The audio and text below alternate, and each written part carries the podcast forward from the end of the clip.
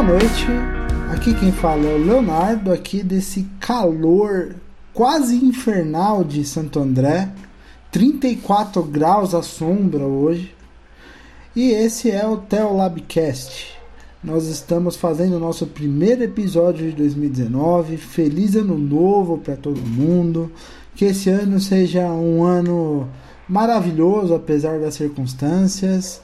E lembrando sempre dos nossos canais de comunicação. A gente tem lá o nosso perfil no Twitter, o arroba Teolabcast onde você sempre pode estar interagindo com a gente, onde é feita a divulgação em primeira mão dos nossos episódios. Temos a nossa página no Facebook, o facebook.com.br teolabcast também, onde são divulgados os episódios e se vocês quiserem a gente discute por lá também, não tem problema. Temos também a nossa página no Instagram, o Instagram lá é o arroba teolabcast também. Nós estamos em todos os agregadores de podcast, né, incluindo aí o Spotify, Apple Podcasts, Google Podcasts, todos os agregadores. Só não estamos no Deezer porque o Deezer nos detesta. Eles não respondem meus e-mails. Apenas isso. Por enquanto, por enquanto. Um dia o Deezer será obrigado a nos incluir por causa de nosso enorme sucesso. Mas tudo bem. E nós, e nós também temos o nosso, a nossa página, né, o teolabcast.net.br e o nosso e-mail, o teolabcast.gmail.com. Então são vários canais, jeito de se comunicar com a gente é o que não vai faltar. Então, se você quiser falar com a gente, acesse aí qualquer um desses canais. E vamos começar o, o, o nosso episódio chamando o nosso convidado de hoje para se apresentar. Vocês já ouviram a voz do Cedric aí? Opa! Eu e, o Ced... eu e o Cedric estamos. Quer falar alguma coisa, Cedric? Se apresentar aí? Tá muito calor aí em Campo Grande? Como estão as coisas aí? Uh, estamos aí agora deve estar o quê? Uns 37 graus. Nós tivemos aí 43. Previsão do tempo para amanhã é que vai continuar com 43, mas com 83% de chance de chuva, de acordo com o serviço meteorológico daqui. Então há perspectiva de que vai estar quente, mas pelo menos em algum momento do dia vai aliviar. De resto é o famoso bafo do capeta aqui em cima da zona oeste do Rio de Janeiro, como sempre. Eu acho que eu morreria se eu morasse no Rio. Eu não, eu não tenho físico para aguentar tanto calor. Eu, eu confesso. Em compensação, o nosso convidado de hoje está padecendo sobre um frio de menos um grau, como ele já me reclamou aqui. Seja bem-vindo, Burjac. É um prazer estar falando com você, apesar da nossa diferença de fuso horário. E é um prazer, é uma honra estar falando contigo. Para quem não conhece, o pastor Guilherme Burjac, um cara que eu sempre admirei, assim, um sujeito que sempre falou coisas muito legais e muito ponderadas. É, desde os tempos lá, eu acho que eu conheci o Burjac na época em que ainda o Missão na Íntegra atuava bastante, né, com o pastor Ariovaldo e outros pastores. E seja bem-vindo, seja bem-vindo, é um prazer aqui na nossa humilde casa você estar aqui conversando conosco. Ah, muito feliz, obrigado pelo convite. Assim, obrigado mesmo ouvindo vocês falarem do calor, é, da saudade. da, da saudade, porque é muito, muito bonito nos filmes de Netflix. Mas aí você vai fazer as contas, a calefação sai cara, porque é energia elétrica, uh, as roupas não são ainda adaptadas, a gente ainda chegou há pouco aqui, é nosso primeiro inverno inteiro, a gente chegou no final do, do inverno. E ah, é isso. Desgraçadamente, menos um grau agora, com tendência a ficar um pouco pior durante a madrugada. Eita. Uh, Burjak, tu quer falar um pouco assim da, da, tua, da sua história? Você está certo, né? Que se a gente falar muito, né, vai, vai, todo, a, vai todo o episódio do podcast, mas assim, da sua. Não é nada. Não, você tem Meu um currículo, currículo grande. Meu currículo Lattes é um pouco pouquinho melhor do que do, do atual do atual ministro de Relações Exteriores e um pouco melhor do que alguns outros que estão assumindo cargos do governo do Bolsonaro, mas ainda não é tão grande assim. Não, eu sou pastor já há alguns anos, sempre militando com a juventude, tra... na área com juventude, e há um tempo atrás eu, eu saí desse foco e trabalhando um pouquinho com, com na área de justiça social, junto com missão na íntegra, é, com causas sociais, com, com o evangelho voltado para as comunidades. Trabalhei sempre com plantação de igreja. É, e hoje atuo como diretor de, de ensino da Missão Cairós. A Missão Cairós ela é presidida uh, hoje pelo Ariovaldo Ramos. Tem pobre na né, Europa. E o, o inimigo número um do espanhol, o espanhol não sabe disso, mas são os bancos. Concordo. Eu concordo plenamente. A minha raiva do Santander corrobora isso. É, é como dizia o dramaturgo Bertolt Brecht, né? O que é o crime Sim. de roubar um banco comparado ao crime de se abrir um banco, né? Mas quando eu falo isso, eu sou considerado muito radical. Eu Antes tenho de... certeza que o anticristo é dono de banco. Certeza, certeza. Isso daí eu não tenho nem dúvida disso. Falando é, em anticristo, antes... né? Uh, mas, Léo, tu ia dizer um negócio? Eu ia, antes da gente entrar no assunto do podcast, só uma pergunta a título de curiosidade mesmo, estando aí no sul da Espanha. Sim. Como que tá a questão da imigração aí? É... Agora tá, tá, vai, vai, vai mudar um pouco a realidade, porque aqui na Espanha as comunidades elas possuem um governo muito forte, com, com ações in, in, é, interdependentes do governo. É, aqui é uma monarquia, né, uma monarquia parlamentarista, e houve um golpe inverso do que aconteceu no Brasil. Aconteceu um golpe aqui, a esquerda subiu o PSOE assumiu a presidência da Espanha, mas há uma crescente muito, muito é, uma, um flor, um flor, uma florida, né? Agora que está acontecendo no mundo todo da direita, da extrema direita. Então, um partido aqui na Andalucia, né, que, que é uma região autônoma, que eles ganharam 10 cadeiras da, do parlamento do, da Andalucia e isso desarticulou o pessoal aqui na região que já estava no governo há 36 anos. Uhum. E eles vêm, vêm com um discurso muito forte contra a imigração. Aqui onde nós estamos tem uma base da Cruz Vermelha, então tem muita gente, tem muito refugiado que é, nessa região, que por conta da costa com, com, com a divisa com a África. Imagina. E há uma, há uma tendência eh, fortíssima aqui de ataque aos imigrantes.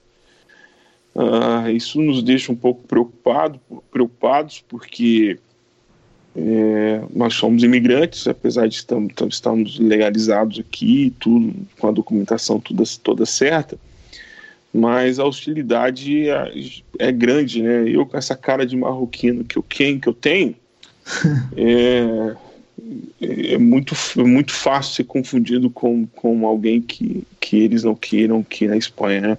Já fomos hostilizados aqui na cidade, uma cidade muito amorosa, muito festiva, o povo andalu é, é muito receptivo, no sentido de caloroso para conversar, conversam muito alto também, gesticulam muito, mas fomos hostilizados aqui num, num comércio, eu e meu filho, meu filho de 9 anos, e eu até não tinha ouvido, porque a, o, o andalu, o espanhol andalu é um pouco, um pouco mais, um pouco mais difícil a sonoridade. Uhum. Mas meu filho já está plenamente adaptado aqui, tá, já estamos aqui há nove meses. Criança é uma esponja para a língua.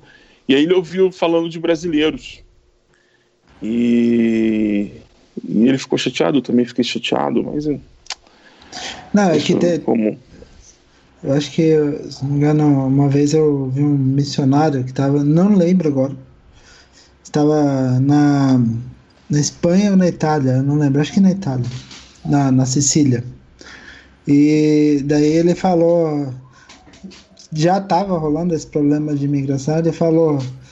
Você toma. Às vezes o cara pega, ele vai lá e vai te dar um tapa na cara por ser imigrante. Daí você fala, não, pera, eu sou missionário. Daí você toma dois tapas na cara, porque lá é um é lugar isso. muito católico.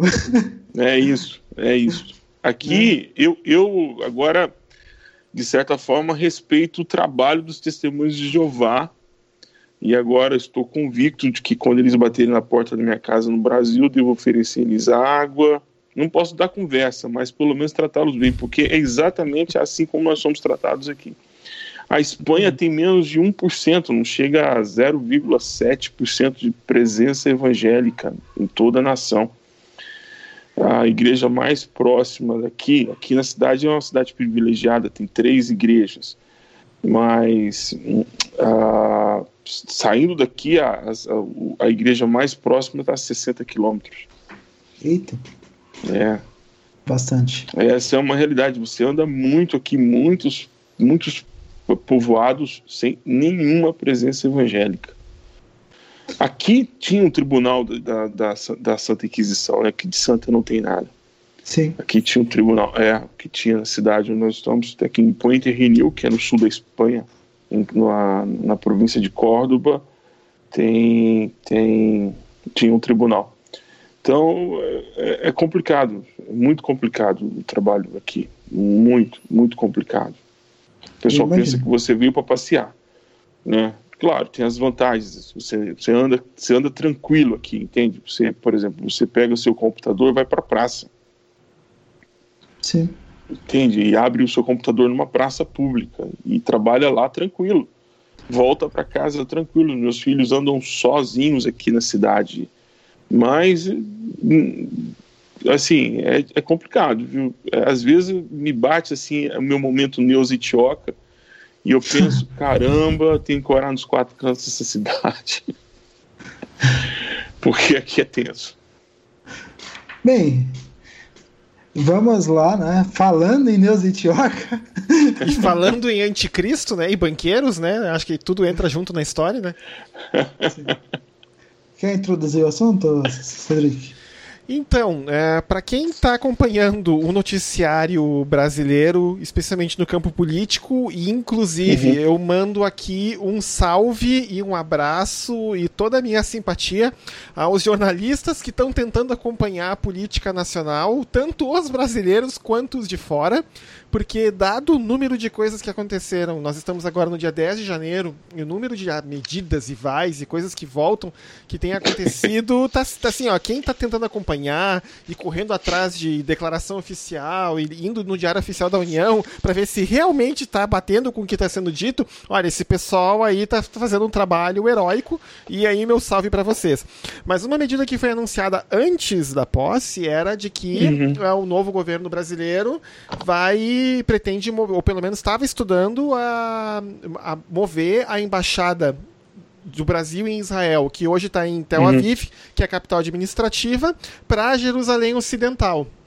Uma uhum. medida que não, foi. Não, não, não, não, não. não. Já voltaram atrás? A, emba a embaixada norte-americana está em Jerusalém Oriental. Oriental, ah, tá, a ok. A iniciativa brasileira é querer também fazer em Jerusalém Oriental. Ah, tá. Uhum. Eu achei que era ocidental. Então tá. Eu peço uma desculpa aí aos geógrafos, tá? Eu, eu peço desculpas aí, perdão pelo vacilo. Mas vamos lá. Isso é e... uma questão muito mais geopolítica, inclusive, né? Pois é, então isso é. é. pois é. E o que acontece? Uh, essa medida foi, uh, uh, digamos assim, encontrou um grande aplauso e um grande apoio entre os evangélicos brasileiros. você vai ver uhum. postagens uhum. nas redes sociais, declarações de pastores, né? E agora o Brasil e Israel são aliados de novo, coisas desse tipo acontecendo. E aí uhum. muita gente está se perguntando, mas vem cá, qual é a história do fetiche dos evangélicos brasileiros com Israel? Você vai ver, por exemplo, muita igreja evangélica com bandeira de Israel.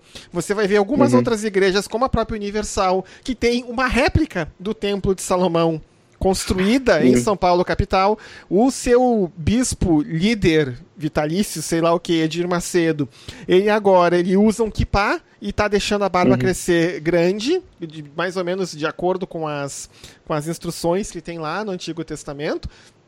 E o pessoal que está de fora do meio evangélico não consegue entender. Vem cá, mas qual é essa história aí? Por que, que vocês uh, têm né, uh, essa questão de Israel e de Jerusalém numa conta tão alta? E em geral eu respondo com uma palavra só, gente, ó. Dispensacionalismo é a resposta que eu dou. Uhum. Aí as pessoas uhum. perguntam, mas vem cá, o que, que é dispensacionalismo? E aí agora a gente uhum. passa, né, como, como a gente diz em locução desportiva, é com você, Burjac.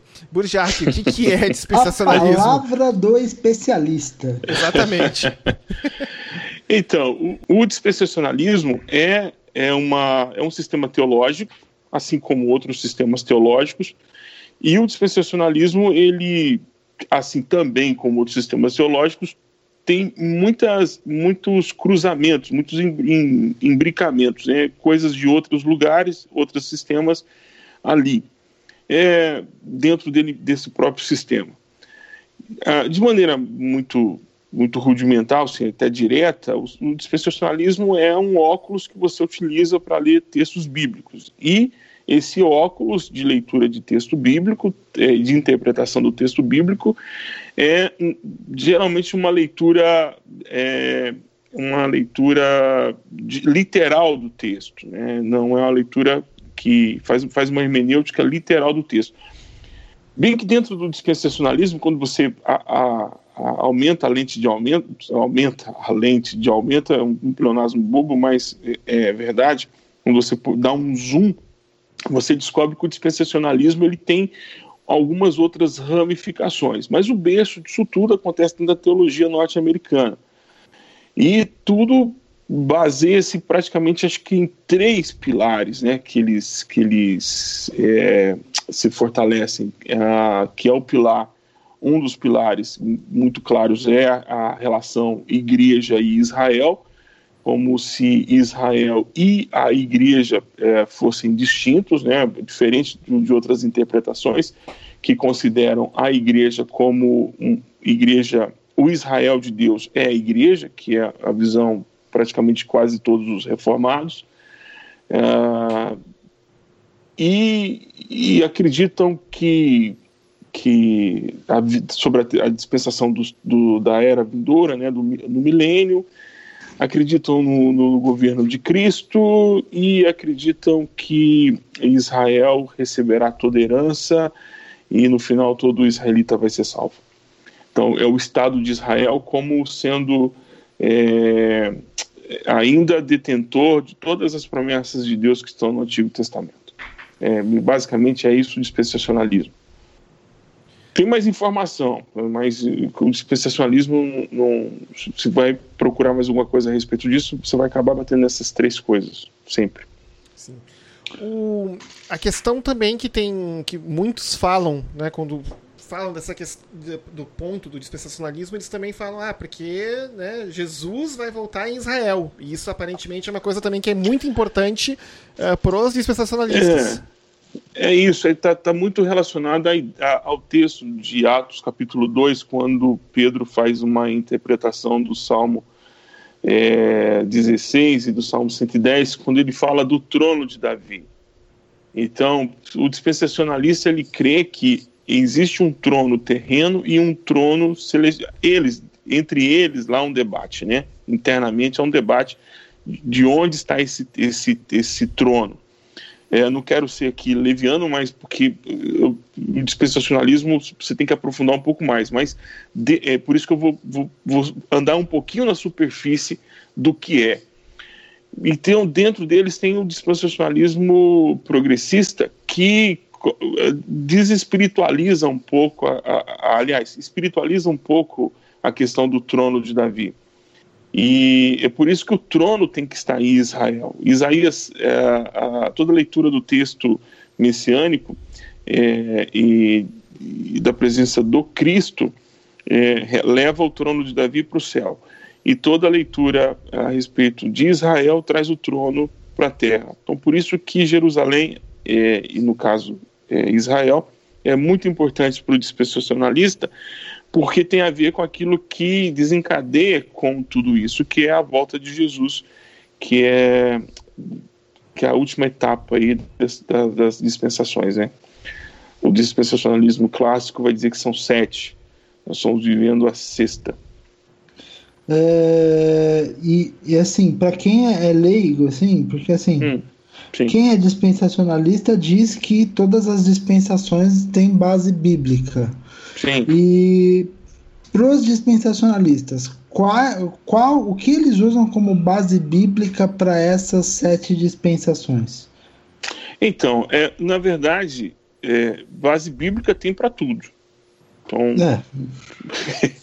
porque quando você fala, ah, eu tenho base bíblica, na verdade você tem que perguntar qual óculos que você está fazendo sua hermenêutica, né? Sim. Uh, então, a, o óculos que eles utilizam para fazer hermenêutica é que Deus estabelece é, pactos ou dispensações, a forma como ele administra o tempo, provando o homem. Então, as dispensações, ah, tem muitos gráficos, muitos até legais. Eu, eu curto o dispensacionalismo porque ele não é sem graça. É uma, uma distopia muito legal de se ler. E dá para você fazer muitas, muitas threads legais no, no, no, no Twitter, coisa que o amilenismo não dá. O amilenismo dá dois, três Twitter no máximo, porque Jesus vai voltar ponto. Então. eu, falo, eu, falo, eu, falo, que eu até, até comentei com. até mostrei para o Cedric eu falo que assim, o, o, dispensacionalismo ele tem um poder retórico tão grande Sim. que ele dá para o cristão, ele dá para o sujeito que está dentro da igreja a impressão de que a vida cristã é um RPG live action. E você Cara, faz parte essa essa definição é ótima. Essa de, definição é essa definição é ótima porque a, a, porque é isso mesmo, porque você, você percebe assim que assim, eu sei que é fazendo um juízo muito, muito infantil e até desonesto, mas vou fazer assim mesmo, vou ser infantil e desonesto, já confessando meu pecado e pedindo perdão por ele, mas depois que o Tim Layari lançou uh, uh, Os Deixados para Trás, ah. É, aí, aí ficou mais divertido ainda, porque porque ficou épico, entende? Ficou, ficou, ficou épico. Tem um, tem um, um, um cara que e, eu acompanho ele há alguns anos, é, porque eu acho ele muito distópico, eu acho ele até interessante. Ele, ele, ele ficou muito esquecido, que é o Solo Escritura. Não sei se vocês conhecem, é um site, Solo Escritura. Já e... tinha ouvido falar. Eu conheço, eu conheço. Cara, é, um, é assim, ele, acho que a marca registrada dele é feiura. Então, o, o site é muito ruim em termos de visual. É horrível. Parece estar tá usando a internet uh, daquele, daquele, daquela série da Netflix, Black Mirror, que todo mundo falou agora. Muito anos 80, que tal, que você vai entrando lá. E, e aí, ele vai falando sobre a dispensação, e ele é um dispensacionalista clássico, defende aqui e tal, ele é da Batista regular, e, e a Bíblia para ele só corrigida e fiel. Então, a dispensação, ela, ela, as dispensações elas estão divididas, quer dizer, a dispensação é, é uma forma de, de governo de Deus na humanidade, e essa, e essa forma de governo, ela está definida, porque, como eu estou fazendo uma leitura do, no futuro, do passado, fica fácil de identificar isso no texto bíblico. Então ele pega essa interpretação e vai falando, ah, então nós temos a dispensação de Adão, que foi o período antes da queda. Aí depois nós temos a dispensação da consciência, que é a dispensação depois da queda até Noé. Aí depois a gente tem a dispensação do governo humano, que é a aliança que Deus faz com Noé lá no, no, no com o arco-íris. Depois a dispensação da aliança com Abraão. E não estou falando com, essa, com essa, essa, essa, essa, certeza toda porque eu estou com a cola aqui na, no texto, do texto aqui na, no computador. Então aí depois a gente tem a quinta dispensação que é a aliança mosaica. E por fim, a aliança da graça, que é a nova aliança da igreja, a, nova, a aliança da graça, que é a dispensação da igreja, que é a sexta. E a, a sétima dispensação acontece com o milênio. Então o dispensacionalismo, ele, ele, ele dá a entender que a relação de Deus conosco foi mudando à medida em que o tempo foi passando. Então, à medida que nós não alcançávamos aquilo que ele estava esperando, ele inicia então uma nova dispensação. É, em suma, é isso. É porque praticamente as pessoas ficam focadas naquilo que ainda não aconteceu, que é a sétima dispensação. que é a dispensação depois que Jesus volta e reina durante mil anos aqui. O, eu já ouvi né, alguém dizendo né, que o dispensacionalismo é como se fosse uma meta narrativa da Bíblia. Né? Uh, por causa. Cara, é um storytelling maravilhoso. Então, assim, até por causa, assim, digamos Não, storytelling assim. é fantástico. Por, uh, Mas como, eu... Porque assim, Fala, tem, a, tem ministérios. Uh, gente ocupada em tentar ficar observando tudo que está acontecendo no, no, no Sim. mundo para tentar prever aí os últimos dias. Por exemplo, um famoso aqui no Brasil é o Chamada da Meia-Noite. Né? Sim, eles- isso. Cada, É cada, cada personalidade mundial nova que aparece, você vai lá no site deles vai aparecer. Será XXXX, né? Coloque o nome da pessoa que está fazendo sucesso no mundo. É o anticristo? Então todo mundo Sim. que vocês possam imaginar, desde né, Obama, Bush pai, Bush filho, Clinton, Hillary Clinton, Bill Gates, etc. Todo mundo eles avaliaram para ver se era o anticristo ou não. Né? E o- Macron. Ah, Macron, sim, coitado Macron. Macron. Né? Macron tá, tá, mal das, tá mal das pernas aí na França. Né? Perdeu a bolsa de apostas para ser anticristo. É, Perdeu. perdeu. Já não pode mais. E assim, é, uma coisa que, que eu acho interessante, até pra gente poder continuar discutindo e um, um alerta Uhum. pro pessoal que tá ouvindo, porque assim, essencialmente, né, a gente tá aqui falando, por exemplo, eu já deixei claro em outros episódios que eu não subscrevo a nada do que tá no dispensacionalismo. Eu não. Eu também não. Eu não acredito no arrebatamento. Eu ah, não, é, não acho que é isso que vai acontecer. Eu não acredito que Jesus Cristo precisa de uma guerra como a Magedon para voltar. N- Nada Uhum. disso. né? E às vezes as pessoas tendem a chamar a gente de herege, porque a gente não subscreve para a receita toda. Né? E eu tenho que lembrar Sim. pro pessoal o seguinte: olha só, o credo apostólico diz o seguinte: ó, eu acredito que Jesus Cristo vai voltar e vai julgar os Uhum. vivos e os mortos. Ponto. Sim. É isso. É Se eu isso. não acreditar nisso, eu tô fora do credo. Mas eu acredito nisso. Sim. Ponto. Então, quer me chamar de herege, vai ter que procurar outra coisa aí, pessoal, pra rebuscar. Né?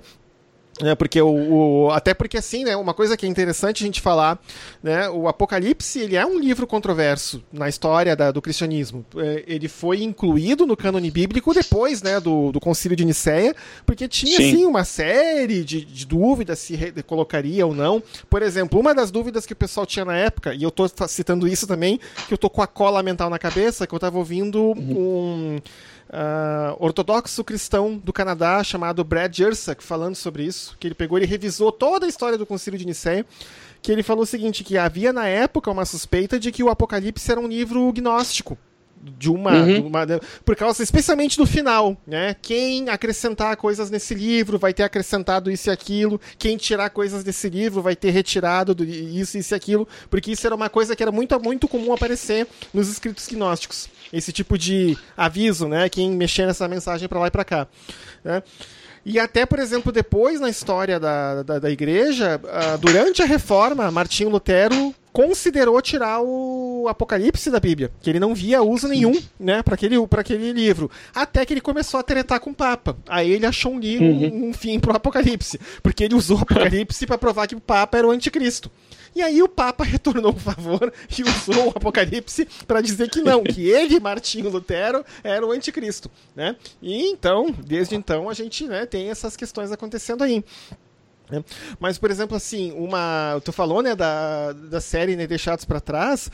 Né? Sim. E o Deixados para Trás, essencialmente, é, o, né, al- alguns diriam, né, que é o excepcionalismo norte-americano aplicado, né, a uma leitura muito eh, estrita da Bíblia, né, porque essencialmente no Deixados para Trás, a Europa vira, tipo, a, a, a sede do governo do anticristo e os Estados Unidos, né, o último governo cristão, fiel à palavra e não sei o que, não sei o que, não sei o que, né.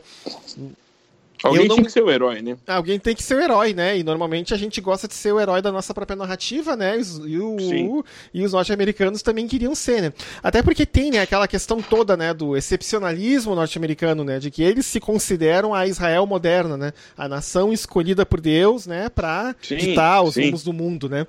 E, e Eu acho que isso tá um pouco na própria, assim, isso acaba se misturando, né, e se incorporando na teologia norte-americana, inclusive para justificar uma leitura tão é, literalizante da Bíblia, uma leitura que vai desembocar em coisas estilo, bem, já que Deus vai julgar as nações, como está na Bíblia, uhum. então cada nação tem o seu papel e, e os Estados Unidos têm um papel profético e é, daí isso chega no Brasil também, né? Porque o que mais a gente tem é falando o papel profético do Brasil. Não que eu não acredite é, de, uhum. que, que haja de fato que Deus esteja agindo na história e que mas é, existe aí um, uma exacerbação no sentido de que você acaba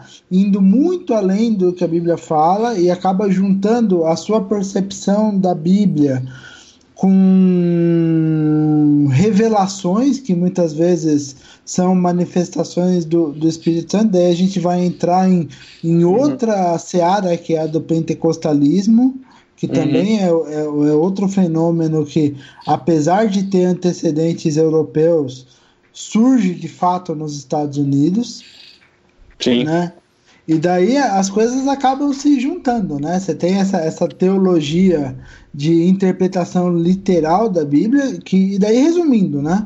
É, e isso é um negócio que surge pós-independência dos Estados Unidos, que é que você não não vê assim acontecer de forma tão assim de forma tão de forma tão popular antes, porque me, mesmo na, na igreja primitiva você você tinha a ideia da literatura apocalíptica como algo Sim, diferente, né? Ela a, litera a literatura a literatura apocalíptica era uma literatura simbólica feita para confortar quem estava em sofrimento.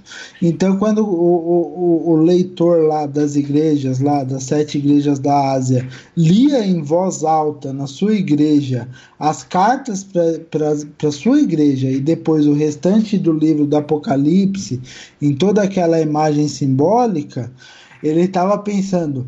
Poxa vida, agora eu tenho certeza que Deus vai ser conosco é, nessa perseguição que a gente está vivendo e interpretava muitas vezes como anticristo o próprio imperador romano, que era, em, algum, em algumas interpretações teológicas, a, a percepção imediata do anticristo para quem estava lendo o livro.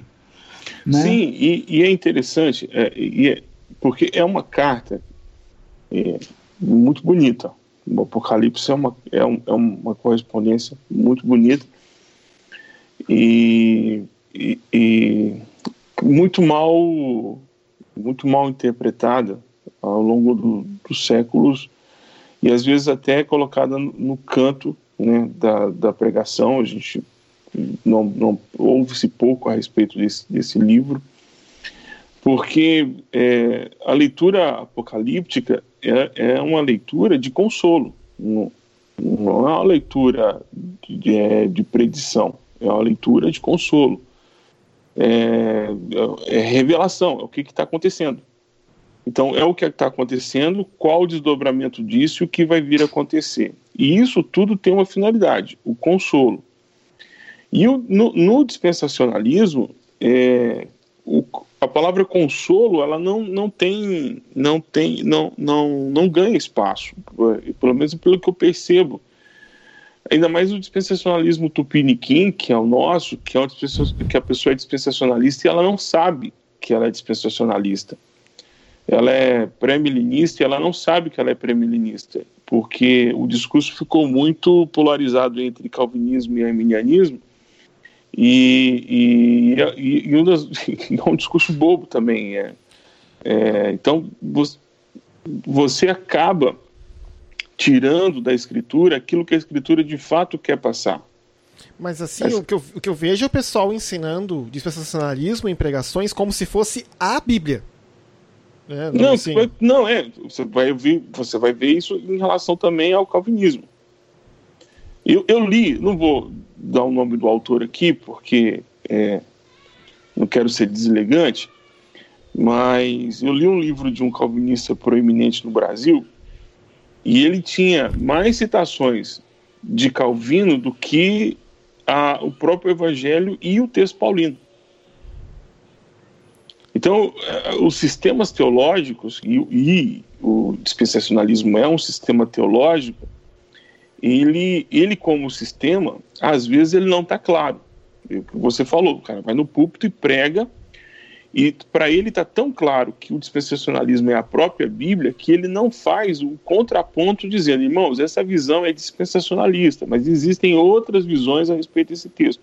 Ele não vai fazer isso. Pelo menos a tradição brasileira, é, aliás, uh, se já abriu o texto bíblico e pregou o texto bíblico, glória a Deus. Glória a Deus. Porque o que eu tenho assistido e visto são pessoas que abandonaram o texto bíblico em favor de uma de, de espiritualizar ou dar canonicidade para as experiências e para aquilo que ele acha que deve ser como é que a pessoa deve levar a vida ou deixar de levar a vida. Então, o, no, no dispensacionalismo, uh, você acaba tomando e aprendendo coisas a respeito do porvir, né, da questão escatológica, e isso acaba é, interferindo na forma como você conduz a sua vida hoje. Eu até vou até arriscar dizer aqui que o dispensacionalismo causa mais dano para o mundo do que o capitalismo. Não que os dois estejam sós, um, um, competindo com o outro. Às vezes os dois são até irmãos gêmeos e, e são siameses. Mas o dispensacionalismo ele causa mais dano para o mundo do, do que uh, necessariamente o capitalismo. Às vezes acho. Porque é... o mandato cultural, por exemplo, para se cuidar da natureza, no dispensacionalismo não conta, porque cada dispensação é, é, é cheque. Passou, cheque. Passou, cheque. Vamos caminhando agora para o fim. Então, pouco me importa se o Tietê está tá, tá poluído, se o, se o, se o, o, o Pinheiros está poluído, se, um pouco me importa se as praias de Santos não são boas para se frequentar, pouco me importa se nós vamos desmatar toda a selva amazônica, pouco me importa se a gente vai derrubar o último pau de, de, de árvore no mundo, pouco me importa. Por quê? Porque isso tudo vai ser destruído. Nós falamos sobre isso no quinto ou no sexto, não me lembro agora, no episódio quinto, que a gente falou com a, isso, quando a gente conversou com, uma, com a Samantha, que é uma meteoróloga e cristã, e falamos sobre aquecimento global e por que, que os cristãos não dão bola para isso. Então a gente mencionou exatamente essa questão.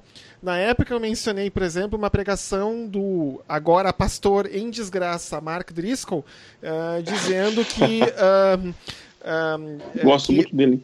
Eu sei, ele, desculpa. Ele pisa na bola. Eu sei. Mas assim, ele deu uma pregação dizendo: Ah, eu sei que, que, que Deus vai vir, vai queimar tudo isso, então eu não me importo, e é por isso que eu dirijo um utilitário esportivo. Ele falou isso é numa verdade. pregação. É, é né? verdade. Eu, eu, eu, vi essa passagem. E, e, e daí, assim, eu, eu, eu, ia até citar mesmo esse, esse episódio, porque é, é bem isso, né? É, é a Samantha mesmo, ela fez um comentário que, inclusive, é o nome do episódio, que todas as gerações pensam que são a última. Sim.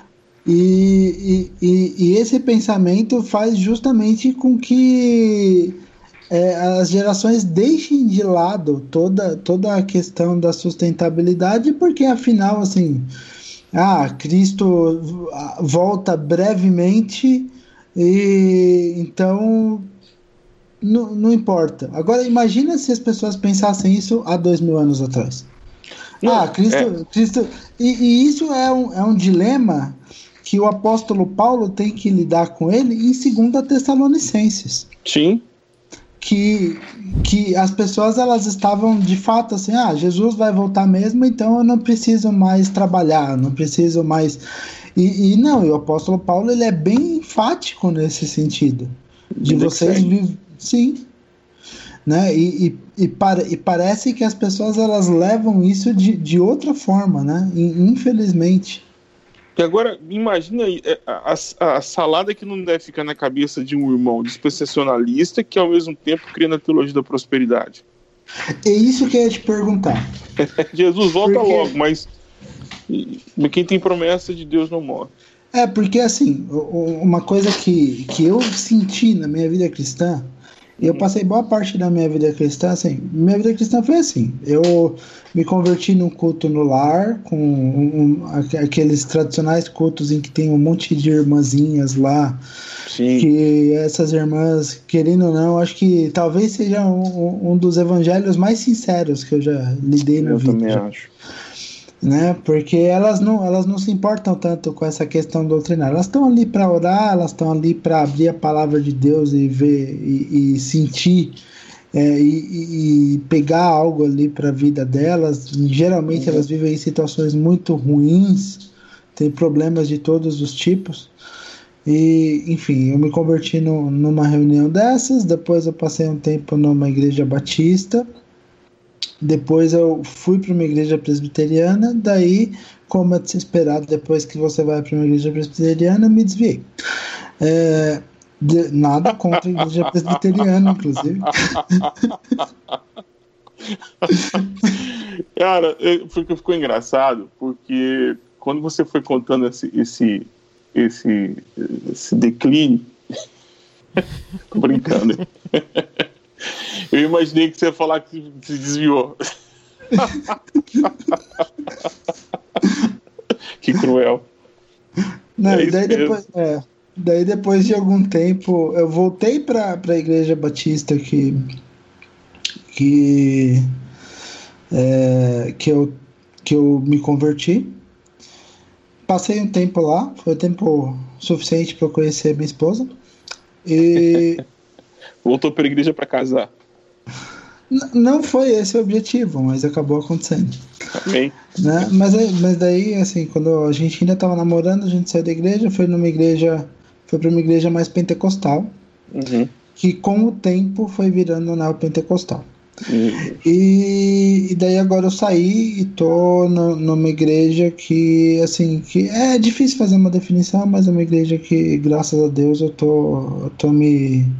Eu tô muito bem familiarizado, você deve conhecer, do ministério lá do Sal da Terra. Ah, tá. Quem tá aí? É, é o pastor Daniel Coelho. Ah, você tá na. na. na, na, na DOCA. Isso, isso, DOCA. isso. É o Daniel. E, e daí, é, bem, enfim, eu tenho toda essa história de fé, mas em todas as igrejas, eu acho que com exceção da DOCA, que tem uma, que tem uma visão que confronta mais isso, Uhum. é, em todas as igrejas que eu passei, eram notadas, até na presbiteriana, influências neopentecostais. Uhum. E, e isso aconteceu assim, é, é uma coisa que eu, que eu até quando eu, eu dou quando eventualmente eu, eu, dou, eu dou alguma aula sobre história do protestantismo brasileiro, Uhum. eu falo que é muito difícil a gente focar só naquela separação tradicional que a gente As sabe. Ah, ondas, né? primeiro a gente teve as igrejas tradicionais chegando aqui no século XIX, você enumera as igrejas tradicionais, depois você tem as três ondas do pentecostalismo, Uhum. porque é há uma influência mútua. E, e a difusão dos meios de comunicação, especialmente TV, rádio e internet, mais recentemente, Uhum. faz com que quem investe mais, ou os últimos a aparecerem com maior proeminência, tenham Sim. maior influência sobre os primeiros. Então você percebe uma influência crescente das igrejas neopentecostais Uhum. sobre as igrejas pentecostais, isso Uhum. é, é- são as primeiras que elas influenciam, tanto as de primeira quanto as de segunda onda. Hoje em dia, eu falo tranquilamente, assim, eu não tenho nada contra, mas hoje em dia eu considero a maioria das Assembleias de Deus igrejas neopentecostais. Sim. Na prática, elas se Sim. comportam como igrejas neopentecostais. Sim. Existem outras igrejas mais impermeáveis. E, por exemplo, querendo ou não, na congregação cristã você vê que isso é mais difícil. Sim. Na Deus é Amor, você vê que isso também é mais difícil. Sim. Mas existem igrejas é, que, que hoje, assim, igrejas pentecostais que hoje são muito mais neopentecostais que pentecostais. E nas próprias igrejas tradicionais, você Uhum. vê essa influência. Por quê? Porque as músicas que são tocadas nessas Isso. igrejas pelos grupos de louvor são músicas fabricadas em igrejas neopentecostais. É, isso tá Muitas- permeabilizar. É, E- e- é, muitas pregações também são pregações que têm influência de pregadores dessas igrejas neopentecostais. Sim. Né? Então, assim, você tem, tem uma influência crescente. Mas, assim, o que, o que eu ia perguntar, né, com base em todo esse relato, é justamente qual que é essa relação entre o dispensacionalismo e a teologia da palavra da fé. A teologia, essa teologia neopentecostal que está sendo assim cada vez mais influente e cada vez mais, não digo nem generalizada, mas assim, cada vez mais perto de estar tá generalizada nas igrejas brasileiras. Então, assim, pouca gente para para estudar escatologia. Para você ter ideia, eu nasci num berço batista, enfim, uh, me converti muito cedo e fiquei a vida, a vida quase toda na igreja batista. Tive um tempo de licença, quatro anos, em que estive no Sal da Terra, lá em Goiânia, plantando uma congregação. E depois que eu fui para São Paulo, é, trabalhar na missão Kairos, eu eu, nós voltamos e voltamos a congregar numa igreja batista. E hoje eu sou membro de uma igreja batista em Goiânia, é, que é igreja, uma igreja que eu que eu ajudei, eu, eu pastoreei de forma auxiliar, né, como auxiliar, um amigo muito querido, o pastor Luiz Aurélio. Inclusive tem um ministério muito bonito com, com, com recuperação de drogados né, e andarilhos, que é, é e vale, vale, valeria muito a pena conhecer o que ele faz. Bom, é, como de tradição batista, eu, eu, eu sofri também. Todo mundo sofreu a influência. Até o ano 2000, é, quando, é, se salvo engano, saiu o primeiro CD da, da, do Diante do Trono. Até 99. o ano 2000. Hã? 99. 99. 99, não é isso? Isso. Então, eu creio que, é, é, assim, final, final, final dos anos 90 e início dos anos 2000, então a gente tem uma, uma, uma mudança de eixo de novo, de linguajar, de trejeitos, de, de, uma, de uma santificação, de uma busca por santificação. E, e entra, entra no nosso meio. A gente, a gente, assim, todo mundo foi, todo mundo foi tomado por essa onda, todo mundo. Porque a música a música ela rompe barreiras e, e abaixa a, a, pouca produção cultural no nosso meio, a valorização do músico local como compositor também é, empurrou esse, esse, fenômeno, então ficou mais barato comprar CD, aquela coisa toda, e todo mundo começou a, a, a piratear, inclusive, e espalhou como fogo no pasto. E e, e, isso veio atrelado com, com a teologia da prosperidade, com a palavra de fé, que você é capaz, que você vai, vai você é o ouro de Ofir, aquela coisa toda que a gente vai ouvindo, ouvindo, ouvindo, ouvindo, e que altera a, a pregação bíblica. Então, a gente, por exemplo, você, você, você deixa de ter pregações expositivas e passa a ter pregações mais temáticas. E a pregação temática ela é muito legal, só que ela, de certa forma, ela é desonesta, porque você não trabalha todo o tema da Bíblia, você trabalha o tema, um tema, e aí você acaba colocando, querendo ou não, por traição ou não, você acaba colocando coisas que você quer ali. E isso foi de mamando a cada canto. Não existe hoje no Brasil, salvo engano, o que eu não vi, o que não ouvi ainda, então o que eu tenho visto e ouvido, não tem hoje uma mensagem é, que não esteja contaminada com alguma coisa. Por exemplo, quer ver um, um, fato clássico? A hora dos dízimos das ofertas. Você quase faz isso numa igreja histórica pedindo desculpa, porque você está falando de dinheiro. Você quase pede desculpa. Oh, me desculpa porque eu tenho que falar de dinheiro, me desculpa porque eu tenho que falar de oferta. Nós, você dá se você quiser, pelo amor de Deus, nem põe a mão no seu bolso. Não, não, não, não, não, não, não queremos, mas eu preciso fazer isso aqui, senão os irmãos esquecem. Então a gente pede desculpa. E a teologia da prosperidade entrou nas igrejas pentecostais e a teologia da prosperidade também entrou, de uma certa forma, nas igrejas históricas, mesmo que seja como contraponto. Uhum. Então, de certa forma, é, a, a, teologia da palavra da fé, da palavra de fé, né, ela, ela cresceu, ela tem muita gente combatendo, tem muita gente que abraçou, mas ela tomou, tomou tudo. Se ela, ela virou pauta nas igrejas históricas como contraponto, então já não se prega mais o texto bíblico, mas se prega contra uma doutrina. E nas igrejas pentecostais históricas já, já mudou, se não tem mais a, a, culto, os cultos de libertação se tornaram o culto da vitória, em grande parte das igrejas pentecostais. Você já não tem já o dia de consagração, você tem o dia de vir buscar o seu, o seu, a sua bênção. Uh, e, e o dispensacionalismo, de uma, como uma doutrina que não aparece, por exemplo, como ia dizer nas igrejas batistas, elas não, não possuem, por exemplo, na sua carta doutrinária, não fala nada sobre escatologia, é um tema aberto. Então, uhum. lá a gente vai encontrar milenistas, pré-milenistas, pós-milenistas, é, gente que não é nem, nem, nem, nem crê no arrebatamento da igreja, você vai encontrar de tudo entre os batistas. Diferente, por exemplo, no, nas igrejas presbiterianas, que você assina um documento que você é milenista, então não tem como possibilidade de você ser outra coisa.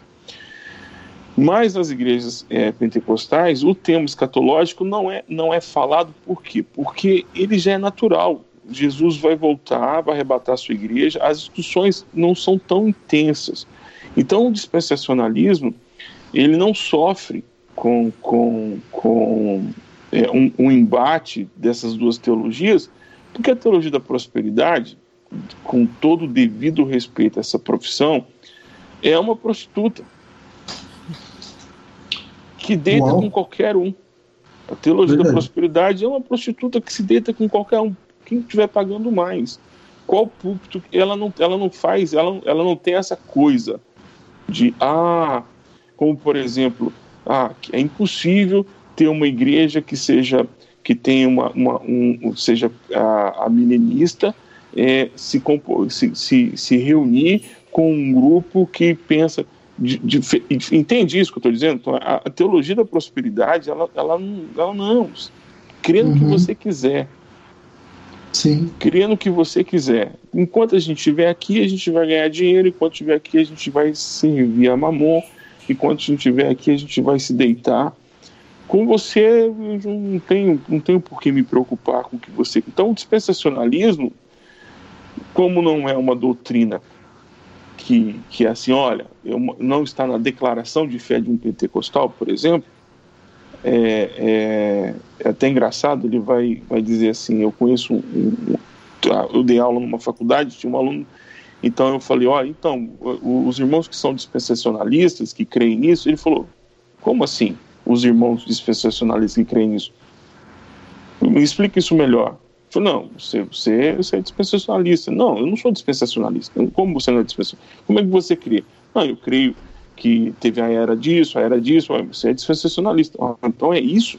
o cara é e não sabia que era. Que é o que, é o que acontece com a grande parte dos irmãos que estão na, nas igrejas. Eles, o que eles conhecem boa é a teologia do deixados para trás.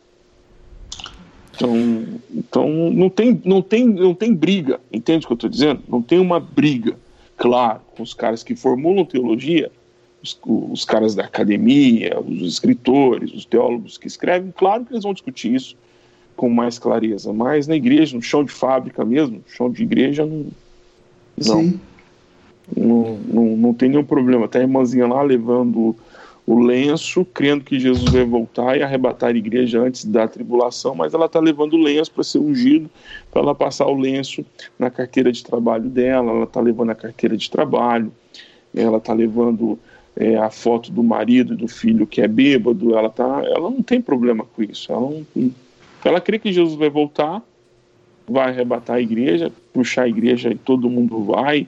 Alguns vão estar pelados, outros vão estar vestidos, e a igreja vai subir, vai encontrar com Jesus nos céus. Ela, ela crê nisso, mas ela não está preocupada com isso. Uma, uma questão também que, que além né, dessa questão da, da mistura das teologias, né? Nós temos a falou né, da consciência da, da consequência, perdão, climática. Nós temos uhum. a consequência geopolítica, que inclusive foi que a gente começou falando no início do episódio, porque daí nós temos Sim. aí os evangélicos norte-americanos uh, tendo uma influência grande em cima do governo Trump, e com isso Sim. o Trump, para agradar a massa evangélica que votou nele, lembrando, Sim. 82 ou 83% dos evangélicos brancos votaram no Trump. Tá? Sim. E então Trump, para agradar eles, né, e para criar uma cortina de fumaça com os problemas que ele tem lá no governo, ele anuncia, né, a mudança, né, da embaixada para Jerusalém. Né? E aqui também a mesma história, né? O novo governo brasileiro também, ele a gente pode dizer isso, ele só ganhou a eleição por causa dos evangélicos, porque os evangélicos votaram maciçamente né, nele. E aqui Sim. no Brasil eu tenho que dizer que infelizmente não há o recorte de raça. Aqui os evangélicos brancos e os evangélicos negros votaram, né, votaram, votaram nele. Sim. Beijinho, garoto, beijinho. Boa noite. Tá? Meu, Ai, filho acabou, meu, meu, filho acabou de passar aqui para ir dormir. É, e Ai, aí, coisa boa. É, e aí, o, como é que eu ia dizer? E, então, para agradar também ao, ao, seu eleitorado evangélico, ele então decide também fazer essa mudança para da embaixada, né? Sim. E aí, nós temos também uma outra consequência geopolítica. Eu estou me lembrando, não sei se vocês lembram, durante a campanha do Obama contra o Mitt Romney nos Estados Unidos. Sim. Eu acho que foi. Eu acho que foi na reeleição dele, então foi 2012, tá? 2011 para 2012, né? Vazou uma gravação feita, né, escondida, do Mitt Romney conversando com seus eleitores mais ricos, né? E em um certo momento ele vai falando ah, que tem uma massa de 40 e tantos por cento dos americanos que são só sugadores, que não querem saber de trabalho duro, né? Que só querem saber de ficar, né, mamando nas tetas do Estado, aquela coisa toda. Mas num certo momento daquela entrevista ele fala não, porque vai continuar tendo guerra e instabilidade no Oriente Médio e a gente tem que trabalhar pensando nisso em relação ao Oriente Médio, que tem a ver com uhum. essa questão toda do de novo novo, né? Do final dos tempos, do Armagedon, da grande batalha, que é quando Jesus vai voltar. Sim. Então, eles encaram o Armagedon não como uma possibilidade, por exemplo, a Igreja Ortodoxa encara o Armagedon como uma possibilidade. Os pais da igreja, se não me engano, também pensavam isso. Que o Armagedon é uma possibilidade, é o que pode acontecer com o mundo se a gente seguir o caminho da violência. Já os dispensacionalistas inclinam não. Armagedon vai ocorrer, ponto. Não é mais possibilidade, ela virou campo de certeza. Né? Então eles uh, trabalham para manter o Oriente Médio instável. Porque para eles, para Jesus voltar, tem que estar tá instável. E inclusive lá nos Estados Unidos tem um pessoal mais doido que cada guerra nova que sai, o pessoal celebra, né? Tem que celebrar aí, porque cada guerra que acontece é mais um passo próximo né, da volta de Jesus. Né? Então, essencialmente, celebrem que tem gente morrendo lá num país, lá escondido, lá no Oriente Médio, porque Jesus está voltando. Essencialmente isso. Isso me deixa perplexo. Me deixa também muito. Assim, tem um, tem um texto do, do pastor Marcos Amado, que está no mar, martureu.com, que é um .com.br. Depois eu posso mandar para vocês o link. O, o Marcos Sim. trabalhou, o pastor Marcos, é, não sei se ele ainda está na Igreja Batista do Morumbi, eu não sei se ele ainda está como pastor lá, mas ele trabalhou muito tempo entre os muçulmanos e ele escreve um texto sobre o dispensacionalismo e eu dei uma relida nesse texto que ele escreve e o impacto disso para o mundo missionário. Então, é, eu, olha só, é, fazendo um, um parêntese aqui, prometo ser um parêntese bem rápido. É, o mundo missionário é um, é um mundo muito interessante. Eu, eu gosto, é, é, a vida em missão é uma coisa maravilhosa. Eu nunca, nunca fiquei fora dela, tanto aí no Brasil como aqui fora. Mas é interessante como, como a, a, é, a ideia que as pessoas têm do Armagedon está tão cravada no coração. Que é, o Armagedon, então, eu necessito de um inimigo. Eu preciso de achar um inimigo. Eu preciso achar um inimigo. Então, é, quando você fala assim, 500 novas mesquitas em, em, em, na Inglaterra, saiu agora no, no, no Fake Gospel Prime, sei lá, é, é, 500 novas, aí, assim, aquele alvoroço, e eu participo de um grupo aqui de, de missionários, não, não, temos que fazer uma coisa. Aí, quando o pessoal pensa numa mesquita, o pessoal pensa que está se construindo um Taj Mahal, uma coisa como a mesquita do Domo de Ouro lá em Jerusalém, ou as mesquitas que a gente encontra ali em, em, em Marrocos. Sim. Não. A mesquita, às vezes, é menor do que uma Deus e Amor, dessas que tem aí em Santo André, na esquina, que tem lá tem lá um letreiro, uma porta e o cara gritando lá no É, uma portinha, né? É uma portinha. Tem mesquita aqui mesmo, onde, aqui na cidade tem uma mesquita, mas é uma, é uma porta, não, não, não tem nada, é uma garagem. Falando é. em garagem, aqui no Rio tem uma igreja que é a Garagem de Fogo, tá? Que é uma garagem onde caiu fogo. Fechando parênteses, continue aí, Brujac, por favor.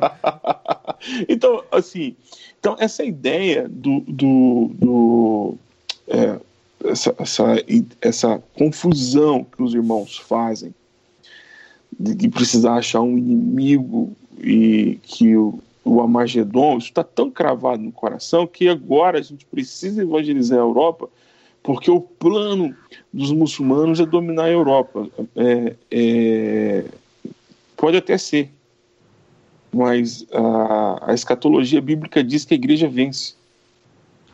Então, é, é os caras vão construindo, por exemplo, se vocês fizerem introdução, quer dizer, como funciona essa questão de Jerusalém, por exemplo, na cabeça do, do evangélico brasileiro.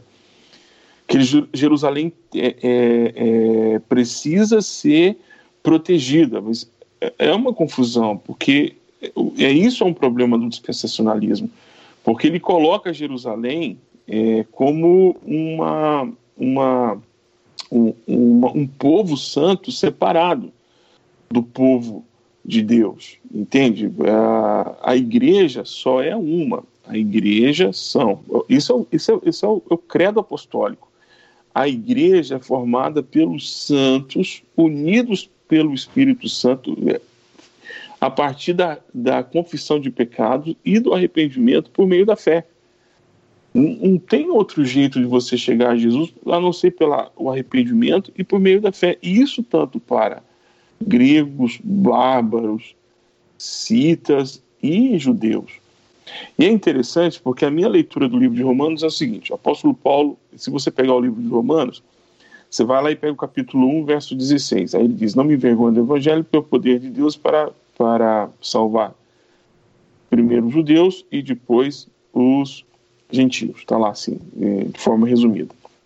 Aí você pega esse capítulo 1, verso 16, aí você vai lá no capítulo 12. Se você pegar uma cola e colar todos os outros capítulos juntos, ou colar, ou rasgar, ou rasgar, se você ler o 1,15 e rasgar o restante e voltar ali só a partir do 12, a carta não altera, você continua tendo sentido na carta. Então, do capítulo 1, do verso 16, a minha leitura, até o capítulo 11, Paulo está explicando por que, que o judeu precisa de Jesus. Então, Israel, para a igreja brasileira, é um povo que precisa de missões. E aí, qual, todo, qual a alteração disso tudo? Porque a gente está dizendo, então, que se Israel é o povo de Deus, a gente está dizendo que tudo que Israel faz, Deus está testificando como verdadeiro. E aí eu não posso, por exemplo, questionar essa barbaridade que acontece lá agora, na, na, na faixa de Gaza, onde crianças são assassinadas por snipes onde enfermeiros, gente que trabalha com, com Médicos Sem Fronteiras, estão correndo risco de vida, onde mais de 80 pessoas foram assassinadas, onde um assentamento. Eu não posso compactuar com isso. Não posso. Não posso dizer está tudo certo. Inclusive o Premier agora está, está passando por um, por um processo de, de, de, de investigação criminal. Eu não, posso, eu não posso simplesmente dizer que tudo que acontece lá dentro com o Estado de Israel está certo. Mas o irmão dispensacionalista, esse que crê, que crê que Israel é um povo que Deus tem na terra e que a igreja de Jesus é, é uma coisa, Israel é outra coisa, esse vai continuar defendendo. Esse vai continuar indo lá em Israel, vai continuar batizando no Rio Jordão, vai continuando comprando as bugigangazinhas que são vendidas lá, inclusive por muçulmanos aos cristãos, e vai trazer para casa achando que está trazendo algum tipo de bênção o, aqui no Rio, durante a campanha para prefeito, agora de 2016, muitos evangélicos Sim. se recusaram a votar no candidato do PSOL, o Marcelo Freixo, porque o uhum. PSOL no Rio é muito crítico da, da, atuação do Estado de Israel contra, contra os palestinos. Então eu ouvi Sim. várias vezes a mesma frase: não, o PSOL é contra o Estado de Israel. Eu, como evangélico, exceto, não posso votar. Né? Exceto, exceto Jean Willis, por incrível Isso. que pareça. Exceto o Jean Willis. Né? O Jean Willis é, pro, é, é mais sionista se eu não me engano. Incrível isso. É. Que isso. Ah, o pessoal do Rio, o pessoal do Rio é, é, você não pode dizer que é todo mundo a mesma coisa, né? É.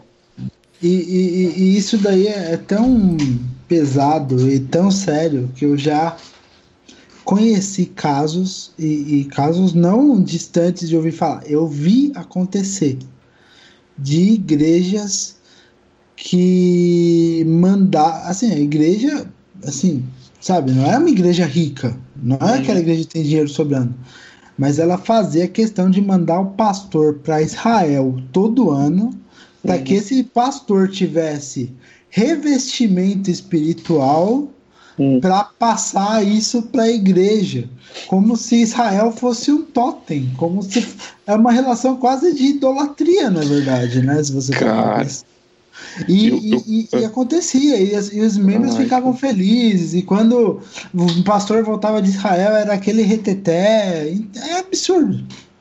Então, eu, eu, eu acho importante, eu ainda quero ir a Israel, mas eu tenho mais desejo de conhecer as igrejas da Ásia. É, tenho, tenho, claro, sim, poxa, eu quero ir lá, quero conhecer, quero, quero, quero ver o muro. Uh, eu, e eu tenho uma, uma fixação, não vou falar fetiche, porque é uma coisa muito feia de se dizer e de se gravar, mas, por exemplo, eu, tenho, eu gosto de encontrar muros antigos e colocar a mão no muro. É, eu falo assim, cara, eu tô, tô distante do último cara que colocou a mão aqui, é, do último cara do passado, o cara que colocou essa pedra aqui, o cara que assentou essa pedra aqui, e eu, nós somos distantes dois mil anos. Olha que coisa louca. E quantas uhum. pessoas não colocaram a mão nesse lugar onde eu estou colocando agora? Então, assim, é uma coisa meio, meio, meio é, Chris Nolan da, de, de se pensar, mas, pô, eu, eu me, senti, me sinto bem assim em lugares antigos. Quero ir a Israel, mas Israel não, não tem para mim nenhuma, não pode ter para o cristão nenhuma outra finalidade a não ser falar de Jesus a quem se encontra naquela cidade, as pessoas que se encontram ali. É uma cidade que necessita ouvir do Evangelho. É uma cidade que necessita que as pessoas, a, a parte que não crê em Cristo, é, que creia, as duas partes que não creem em Cristo, venham a crer em Cristo. Jesus, Israel, a Jerusalém não é uma cidade que está salva. Sim, e é, é complicado porque, assim, se você parar para pensar, é, Israel hoje, o Israel físico, é um lugar que você tem tantas evidências da vida de Jesus e do que foi o ministério de Jesus. E então, assim, em tese, esses caras eles estão precisando mais de conversão a Cristo do que a gente. Uhum. Porque se, se Deus coloca ali evidências tão sólidas e os caras ainda assim não reconhecem que Jesus é, é, é o Filho de Deus, que Jesus é o Cristo, é, interpretam Jesus como sendo só um profeta, enfim. Então, né? assim falar que as viagens para Israel estão deixando muito pastor rico, né? Sim. Sim, Quem isso. organiza as caravanas está ficando rico com esse negócio. Sim. Fica, fica muito rico, principalmente quando, quando ele ainda tem um, pouquinho de conhecimento, ou ele, ou ele tem um certo nome, né? Que é, é são os, os cruzeiros com Roberto Carlos. Então, uhum. é, tem é. muito pastor ficando rico com isso, o que é uma pena. Uma, uma pena, porque pastor rico para mim é um, é um paradoxo. Sabe? Uma outra coisa que também que eu vejo como uma consequência do dispensacionalismo, até assim, né? Antes de falar né, da terceira, nessa, voltar num ponto que eu estava aqui falando antes, eu me esqueci de perguntar. Mas assim, o dispensacionalismo não é uma coisa, como o Léo falou, é uma coisa que tem aí o quê? 150, 160 anos de existência, mais Sim, ou menos, né? É, Começa aí, lá é. com John Darby, depois com a Bíblia de Scofield, e aí isso Sim. vai para os Estados Unidos, toma os Estados Unidos de assalto, né? Que uma que daí Sim. que vem, né, a terceira consequência que eu queria falar, é o seguinte, que eu estava vendendo outro dia também um outro pastor, Jonathan Martin, falando sobre isso, que é o seguinte, uhum. que se você pega evangelistas nos Estados Unidos na primeira metade do século XIX e na uhum. segunda, uhum. por causa do dispensacionalismo, você vê um, um, uma mudança muito grande na pregação. Ele diz, por Sim. exemplo, que Finney, que foi um grande evangelista na primeira metade do Sim. século XIX, ele Salvou tinha dois. Ele tinha dois pontos, né? Um, você precisa de Jesus. Dois, você é cidadão do reino que está sendo implementado aqui, então você tem que ser o melhor cidadão possível nessa terra. Isso era o, ponto, era o ponto dele, essencialmente. Depois do dispensacionalismo é o seguinte, ó, Jesus está voltando, se você não quer em Jesus, Jesus vai, você fica, né? É, e vai então, sofrer a é grande é... tribulação.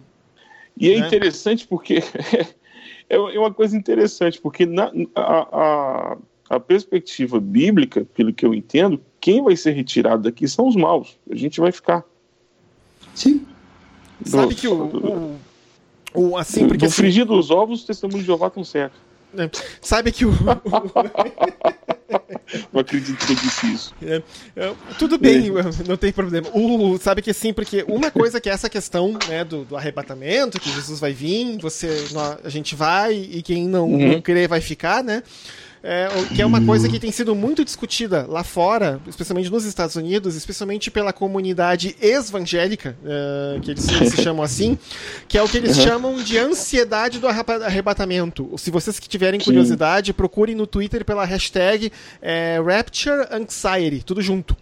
Então eles Nossa. falam assim das histórias de terror, algumas histórias muito complicadas assim de pastores tocando terror na, nas comunidades de assim de que ah, que, né, do que vai acontecer se vocês ficarem aqui, né, que a gente vai e vocês não vai não vai ter, né? E se você que é jovem ah, tem 10 sim. anos, não crê em Jesus, os teus pais vão, quem vai dar comida para você, né? Quem é que vai te alimentar na tua casa, não. vai estar sozinho, aquela coisa assim, nesse nesse nível. Então muita gente é assim inferno com... em chamas. É, assim, né? É, inferno gente... em chamas, total. Eu tinha até comentado sobre porque tem toda uma cultura nesse sentido, né? Tava, esses dias eu estava comentando com a própria Samantha no Twitter como que era absurdo esse esse abuso mesmo espiritual que era causado, por exemplo, você lá, um monte de adolescente indo no acampamento da igreja. Sim. E aí você pegava à noite, tipo, uhum. todo mundo já tá ali, tipo, aquela coisa, né? De. Daí colocavam você numa sala, apagavam a luz e me botavam o inferno em chamas. E tipo, você não pode, tipo, e cada conversa era um chiu, chiu, chiu, né? Tipo, prestem atenção no filme. E, e você saía da. Tipo assim, todo mundo saía lá, tipo assim, a cabeça das pessoas virava patê ali. É, não verdade. porque por quê? Porque, assim, todo mundo saía se borrando de medo da, daquele, daquela sala de. que virou uma sala de cinema improvisada, porque, ai meu Deus, eu vou pro inferno, sabe? Eu via gente chorando, saindo, pessoas depois, ah, agora vamos orar, porque, tipo, porque você tem que se converter para não ir pro inferno. E daí você ficava se perguntando o tempo todo. É que nem tomar Santa Ceia, né? Você toma uhum. Santa Ceia a adolescência inteira achando que você vai pro inferno, porque o, o, o, pastor lá na frente ele pega e fala: examine-se a si mesmo.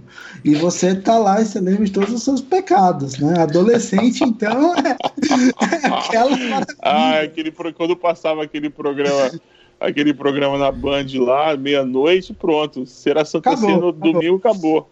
Acabou, acabou.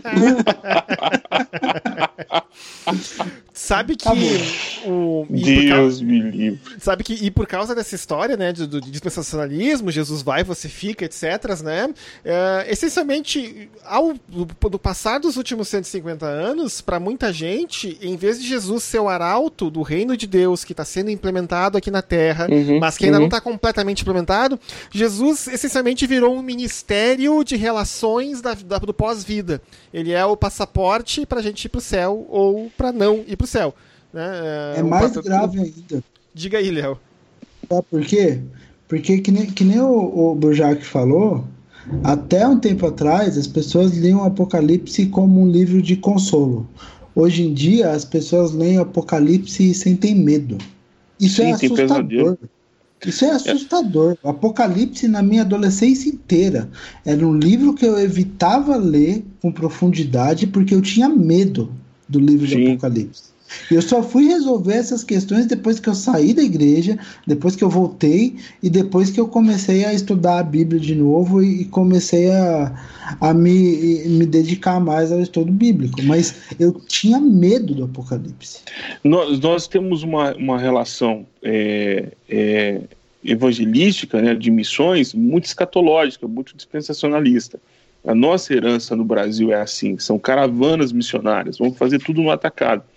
O Billy Graham, é, o que, que a gente tem que fazer rápido? Porque nós precisamos evangelizar o mundo todo para que Jesus venha. Isso. E para levar a igreja embora. então a gente precisa evangelizar. Quanto mais, quanto mais no atacado, melhor. Que você não tem um, um, um, um desenvolvimento teológico local, tal, e, e, e mais ainda você acaba matando uma geração. Então, há muitos problemas no campo missionário e, e talvez um dos problemas que nós vamos enfrentar a, a, a, beirando agora o final do, do, dos anos, desse, iniciando os anos 20 agora, é uma China que tem crente para dar, tem, o que tem de evangélico no Brasil tem na China, sim, tem 110, 115 milhões de evangélicos na China, entre a igreja oficial ou não.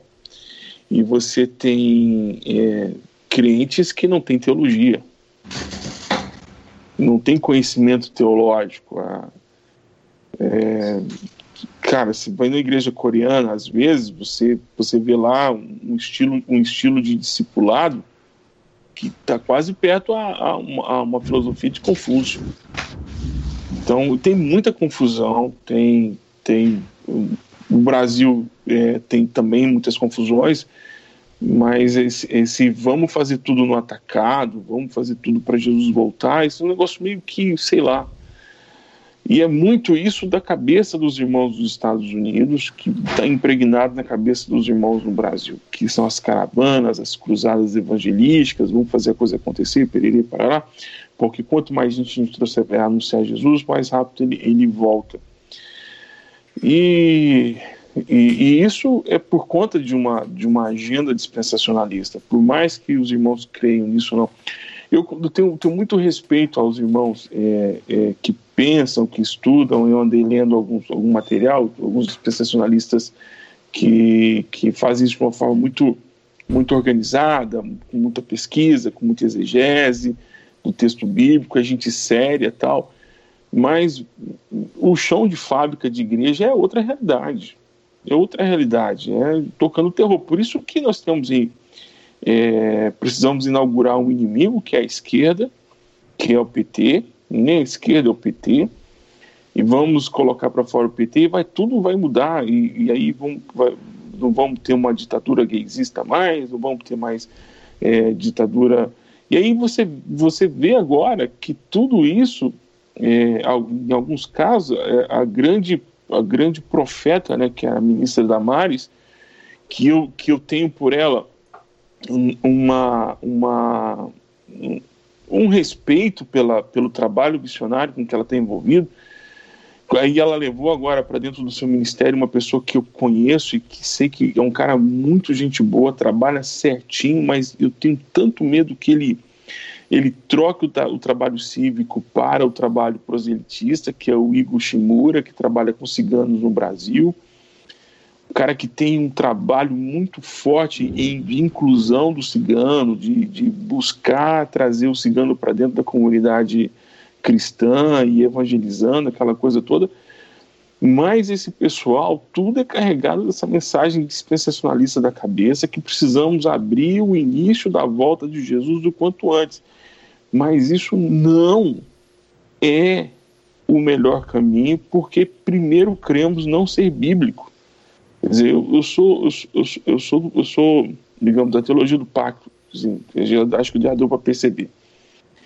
Então eu não creio que a gente vai conseguir é, vencer a Assembleia de Deus no Brasil.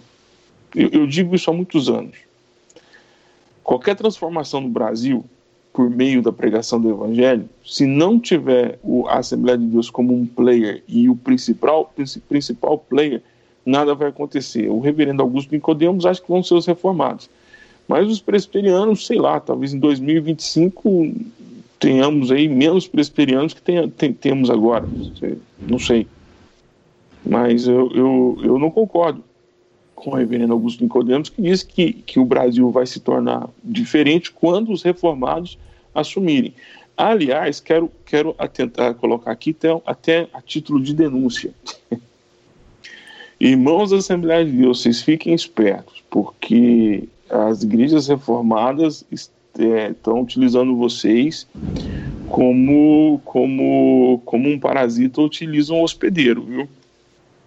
Então, que todo assembleano aí, que se preze, que está ouvindo o programa, deixa eu dizer que fique atento, porque um reformado é muito bem-vindo no púlpito de uma igreja assembleana, mas um assembleano é muito bem-vindo no culto presbiteriano, não, viu? no púlpito presbiteriano. E, e, e é isso, talvez, que, que vai vir agora adiante, é você ter um assembleano que tem uma perspectiva soterológica calvinista, uma perspectiva escatológica dispensacionalista. Pensa a bagunça que não vai virar esse negócio no futuro. Eita. Sabe que uma coisa que me, uh, me surpreende muito nessa questão, não, porque nós temos que evangelizar, porque enquanto o último povo da terra não ouvir de Jesus, Jesus não volta, é a, a presunção, vou usar essa palavra, de que a gente que controla a tabela do tempo. Não, ó Jesus, ó, uhum. checklist está tudo feito, pode vir, né?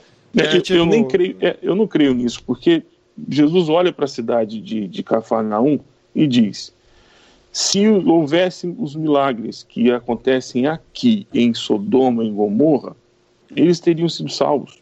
Então, por isso que vai ter menos rigor para Sodoma e Gomorra do que vai ter com você. Então, o que, Jesus, eu creio que Jesus está dizendo é o seguinte: olha, se eu estivesse em Sodoma e Gomorra, eles teriam acreditado, eles teriam se convertido, como Nínive se converteu com a mensagem de Jonas. De, de, de, de Jonas. Isso. Então, é, e, e, há relatos aqui no campo missionário, isso, é isso que a gente às vezes escuta pela Fake Gospel Prime, algumas coisas são verdadeiras. Há, há, há relatos de muçulmanos, eu, eu, eu, tenho, eu tenho contato com alguns de cristãos de, de fundo muçulmano que tiveram visões com Jesus. E, e, isso me assusta. Porque se Jesus resolveu fazer aquilo que a gente tinha que fazer, é sinal de que o tempo está curto. É. Eu, Léo, como eu não quero também. Eu sei que o Burjac está três horas na nossa frente, né? E o Léo tem Quase compromisso. É, é, quase, é, exatamente. E o Léo tem compromisso daqui a pouco, né? Então, tipo, pra, até para respeitar o tempo dos dois, uh, que tal a gente passar adiante para já para encerrando Beleza. o episódio, né? Então, ah, eu assim, acho que talvez uma última, eu acho isso. que uh, o, o Burjac já fez uma, uma reflexão muito coerente e a gente tem visto o papel do dispensacionalismo em esfriar a fé e deturpar a fé das pessoas. Eu acho que talvez historicamente eu não estou falando que todo mundo que é dispensacionalista não crê em Cristo. Inclusive a maioria dos que são dispensacionalistas creem sinceramente em Cristo. Uhum. Só que, assim, historicamente, a gente vê isso desde o princípio da igreja Satanás usa a estratégia de muito mais não negar a fé, mas deturpar a fé para que depois essa fé deturpada seja vendida como a fé real uhum. e, e você possa negar essa fé deturpada para que você termine sem nenhuma fé. É. É, e, e, assim, eu não tô eu não tô generalizando, nem falando que ah, tá, mas assim, muito da, das coisas mais exacerbadas do dispensacionalismo talvez é, direcionem as pessoas nessa direção, na direção da, da falta de fé.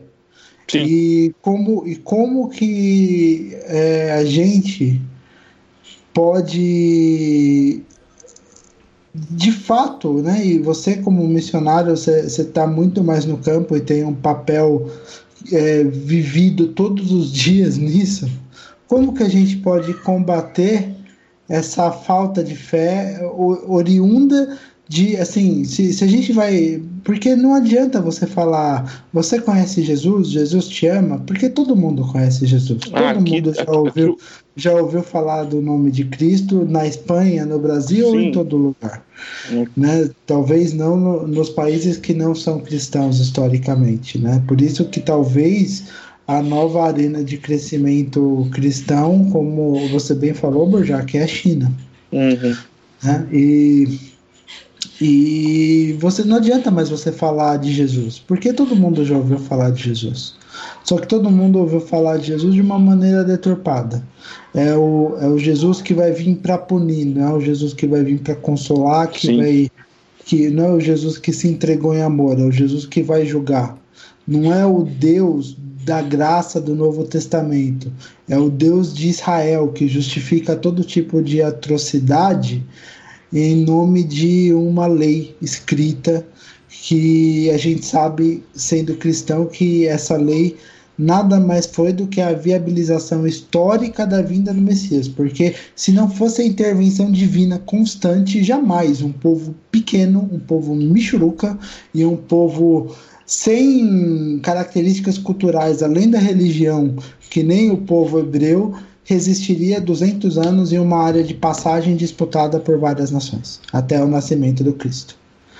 Né? Então a gente sabe que a lei teve uma função a, uhum. até, a chegada do, até a chegada do Cristo como Salvador. Só que ao mesmo tempo, quando a gente ensina a lei, quando a gente fa faz essa deturpação do Evangelho, quando a gente faz todo esse, esse cenário é, que, que acaba não produzindo edificação, mas acaba em muitos casos produzindo falta de fé, a gente esquece do Cristo. E, e, como missionário, a sua vivência, a sua experiência, como pastor também, é, como que a gente, é, não digo nem converte as pessoas de novo, mas mostra para essas pessoas a verdadeira face do Cristo, que é o Cristo amoroso que veio ao mundo se entregar por nós e nos ensinar o que é de fato o amor.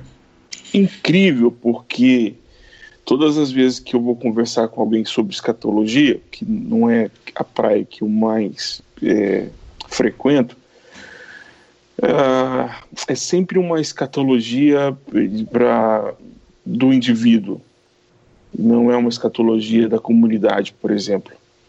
Uh, eles vêm como uma, uma, um chicote de Deus sobre a humanidade para punir e mandar todos os maus para o inferno e Deus o colocar num lugar que de fato ele merece. Uh, não há range, choro nem ranger de dente da parte dos irmãos quando eles pensam, por exemplo, que é, o, o Zé, o Zé, o Zé das Couves, que trabalha vendendo batata na feira, que todas as semanas vão lá comprar. Ele tem lá uma enfisema pulmonar e a qualquer momento ele vai ser levado, vai ter a escatologia pessoal dele, ele vai ser levado embora, vai morrer e, e ele vai morrer sem, sem ter Cristo. Quer dizer, as pessoas não se preocupam mais com isso. Então a escatologia é um, é um virou um bote, um bote salva-vida para ele mesmo, para ele poder resolver o problema pessoal dele. E quando ele tem essa, essa perspectiva, ele, ele simplesmente ele ignora missões. Ele ignora, porque na verdade é, você vem para o campo missionário transcultural, no caso transcultural é, para além do, do, do, do, Atlântico, que é meu caso aqui na Europa, você vem para cá, as pessoas têm a mesma carência que tem no Brasil. As pessoas têm as mesmas dificuldades. Eu, olha, eu não entendo como é que eu posso viver com meu filho, eu não sei como é que eu vou viver com o meu marido que é dependente, cheira cocaína todo dia, como é que eu vou fazer? As dúvidas das pessoas são as mesmas, as crises são as mesmas. E o Cristo tem, a tem uma mensagem de libertação. Então, uh, eu acho que o melhor caminho para a escatologia é entender que é, eu posso, por meio da pregação do Evangelho, juntamente com Jesus, porque a missão é dele, é missão dei, é dele, anunciar às pessoas que há uma possibilidade de se viver algo diferente e profundo. E aí o, a escatologia da pessoa, o escatom dela, vai acontecer. Quer dizer, o, o, um novo, uma nova vida vai iniciar. E ela não vai mais ter a preocupação de viver para si mesma, mas ela vai ter a preocupação agora de viver em comunidade. Então, eu, eu me assusto muito quando eu escuto que as pessoas falam assim, quando as pessoas falam assim, eu quero que Jesus volte logo porque eu já não aguento sofrer. Eu não estou entendendo. Você quer que Jesus volte logo para resolver o seu problema de sofrimento, quando na verdade a volta de Jesus seria é, desejável por todos nós, é desejável por todos nós, por isso dizemos Maranata, hora vem Senhor Jesus, mas esse Maranata, hora vem Senhor Jesus é como, como um complemento de uma tarefa que a gente tem ainda no mundo, de proclamar o reino dele, de fazer o reino dele conhecido, anunciar a Cristo a todas as pessoas e, e, e, e cantar Bye Bye So Long Very Well, que também é um jeito de se dizer, é um jeito também de se dizer eu te amo, né? É, também amar é também dizer Bye Bye So Long Very Well, porque eu vou deixar a pessoa para trás. Pessoa, a pessoa vai ficar para trás, não é porque eu quero, é porque você quer, você decidiu. Então, eu te ofereci a possibilidade de você ter um, uma, uma, uma vida diferente, porque você me conheceu, você conheceu a minha família, você. Então, é, é, quando eu entendo escatologia como uma perspectiva comunitária, em que muitos irão é, encontrar com o seu Senhor, o seu Senhor vai se encontrar com eles, então viveremos com Deus e viveremos em Deus e não haverá mais necessidade do sol, porque o Senhor será a nossa grande luz, a nossa luz, a nossa fonte de calor. Eu olho e vejo assim, caramba, eu quero mais gente comigo. Eu quero isso para mais pessoas. Eu quero que, que esse planeta que vai ser restaurado e que terão árvores da vida que fazendo, fazendo, criando então uma marginal com o rio da vida, de onde sai do trono de Deus. Eu quero mais pessoas ali comigo, andando nesse lugar, contemplando e vivenciando isso. E se eu não tenho essas pessoas ao meu lado, eu tenho que fazer de tudo para que elas estejam. E não torcendo para que Jesus volte para resolver o meu problema. Entende? Eu acho que é essa tara por Israel passa primeiro por uma tara por si mesmo. Penso assim. Porque enquanto quando resolver a questão de Israel, vão resolver os meus problemas. Jesus vai voltar, o desgraçado meu cunhado que mete a mão no saco, desculpa dizer dessa forma, quando está pegando o, o, o pegando o resto de doce que tem com a mesma mão, ele vai lá e mete a mão no doce na minha geladeira, contaminando todo o restante da vasilha, graças a Deus esse infeliz vai para o inferno. Entendeu? Eu amo meus dois cunhados. Uhum. é. Queria deixar claro isso. Entende? Então, uma escatologia que é para resolver o meu problema não, não é uma, uma escatologia saudável. Nenhuma forma de pensar uma escatologia saudável. Jesus volta para resolver os meus problemas? Peraí, amigo. Jesus vai voltar quando todos, quando toda a questão que envolve a sua volta estiver resolvida no coração dele. E aí, uhum. pronto, resolveu, a gente vai viver com ele, glória a Deus, e ele vai viver com a gente. Pelo menos é o que eu penso, e é o que eu espero. Sim, perfeito. Tem. Bem, a gente já pode passar então. Eu acho que depois dessa última reflexão do Borjac, uh, estamos satisfeitos, né? Sim. E, e, a gente já pode passar para a parte final então do, do episódio. Talvez que de, de recomendações, né? É, Burjac, geralmente, quando uhum. a gente está terminando o episódio, a gente pede pro convidado, e depois a gente faz isso também, recomendar um, um, um livro, um filme, alguma coisa que, que, que você está lendo, vendo e que você queria recomendar pra gente. Ah, tá. É, se, se você tiver, pode falar à vontade. Então, é, eu, eu sempre, todo ano, eu decido um livro da Bíblia que eu vou ler e, e faço essa leitura sem, sem pesquisa, como se eu tivesse só aquele livro, nenhum material mais. E vou lendo até que o meu coração se aquece e ali eu entendo que o Espírito Santo quer falar comigo naquele texto, naquele trecho e, e não utilizo nenhum material acessório, a não ser a Bíblia em português mesmo, eu faço isso, então eu recomendo que se você for ler a Bíblia, É, deixe a Bíblia também se te, te leia também. É, é, uma experiência muito gostosa. Então eu vou lendo o texto até o momento. Às vezes é um versículo, às vezes é uma palavra. Então leia a Bíblia. Eu recomendo essa, metodologia. Escolhi um livro da Bíblia para ler esse ano.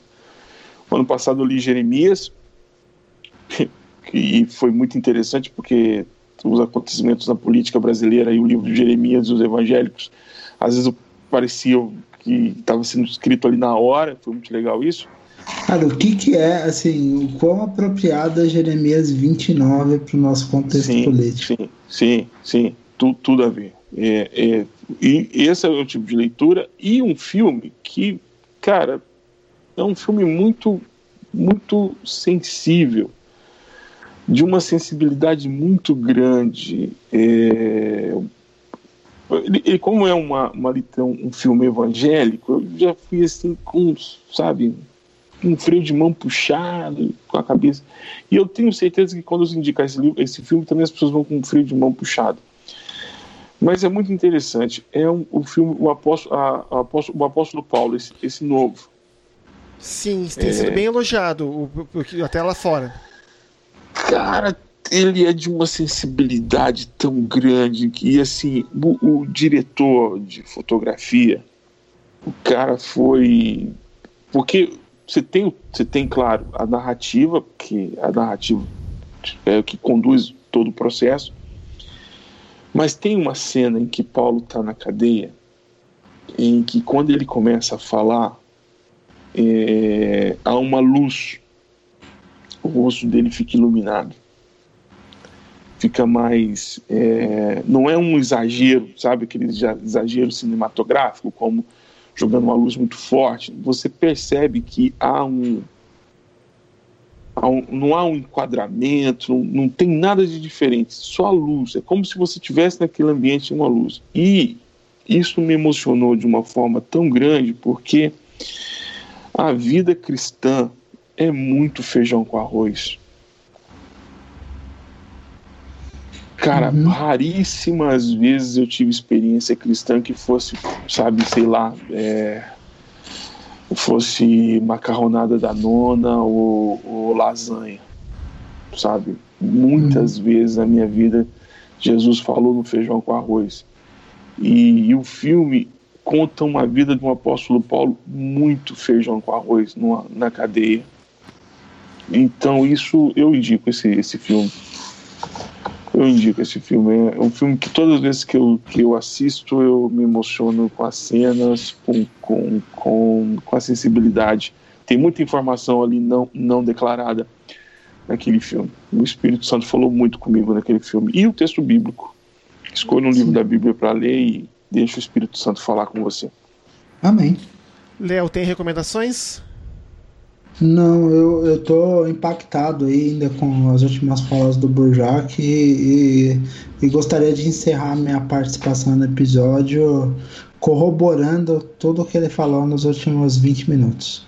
Também. Os outros. O, tá resto, o resto também, mas tá especialmente, especialmente os últimos 20 minutos. Eu vou, deixar uma eu vou deixar uma recomendação. É um livro que eu li agora no início, de, no final do segundo turno, uh, uhum. para tentar digerir algumas coisas que aconteceram. E aí eu. A questão toda, eu queria uh, deixar então esse livro, que é um livro de um pastor americano chamado Brian Zand. O nome do livro é Sinners in the Hands of a Loving God. É uma brincadeira com o famoso sermão do Jonathan Edwards, que é o Sinners in the Hands of an Angry God. Ele muda o título para falar que ele fala da questão mais assim de que a disposição de Deus para a humanidade foi, sempre é e sempre será o amor. E ele tem dois capítulos em que ele fala do Apocalipse em cima dessa disposição. Então ele, essencialmente, Léo, o que, que ele faz é uma leitura de consolo do Apocalipse. Né? E, e, é bem legal o que, que ele fala. Inclusive, ele, quando ele lançou o livro, ele gastou um mês e meio na igreja dele, pegando os principais capítulos para dissecar, porque ele fez, né? Foi fazendo um estudo em cima disso. Então isso está disponível na forma de podcast. Eu vou botar depois no, nas notas do episódio, eu coloco o link. Essa é a recomendação que eu tenho para dar. Burjac. Ah, se eu pudesse completar, Claro, tem claro, texto do, do, do pastor Marcos Amado, eu vou mandar o link do texto também, Por e favor. o título do texto dele, é, quem puder até ir lá, é A Política Internacional, as ramificações do pensamento dispensacionalista radical e a ausência de paz no Oriente Médio. Pastor Marcos Amado, matureu.com.br, eu mando o link. É, é- ele é muito equilibrado na, na- na- na- no trabalho que ele faz. Ele faz uma análise do dispensacionalismo de uma forma muito rápida, porque é um artigo muito, muito curto. Contudo, ele, ele vai no, no, no, no ponto nervoso da situação. Por favor, parem de apoiar as atrocidades que Israel comete com o povo palestino. Amém. E pare de dizer que isso está certo, porque a gente que está aqui no campo falando com os palestinos, estamos encontrando resistência, porque eles não querem ouvir o evangelho, o evangelho da boca de um evangélico que apoia que se mate os seus próprios filhos. Então, é, é praticamente está isso aqui o artigo dele. Eu vou mandar o link para vocês e vocês colocarem também. Burjac, Ok. muito obrigado pela Boa, prazer participação tá aqui, no, no episódio. né? Como eu, eu corroboro o que o Léo disse, eu também estou impactado com, alguma, com algumas coisas mais do que as outras, mas assim, no geral, eu estou impactado com o que você falou. né? inclusive, depois, durante a edição do episódio, essa é a grande vantagem de ser o editor do podcast. Eu escuto o episódio pronto antes de todo mundo, então eu vou poder me impactar de novo com ele. Ah, Sim. glória a Deus. Mas é isso aí. Obrigado mesmo por, por aceitar o convite, inclusive. Poxa, eu sei que fiquei tá muito tarde aí. honrado. Fiquei muito honrado. E, e, e, e- e já adiantamos assim que se pudermos convidaremos outras vezes, tá? Sim, sempre que quiserem, estou à disposição. Ótimo. Eu não ótimo, sou o ótimo. Cacau Siqueira que está sempre em todos, mas O tô- Cacau Marques? é o Cacau Siqueira, o Cacau Marques é que está em todos, mas eu, eu, eu teria um prazer estar aqui. Tá, tá ótimo. e assim, não precisa editar nada não, é, tá tudo tá tudo certinho. Eu escrevo tudo isso que eu falei aí, Tá bom. Amém. tá bom? Então, então tá, gente. Obrigado aí pela audiência. Obrigado por terem ouvido mais um episódio do Telobcast, onde a gente fala sobre fé, sobre ciência e tudo que a gente puder botar no meio. E da minha parte, boa noite. Boa noite. Boa noite.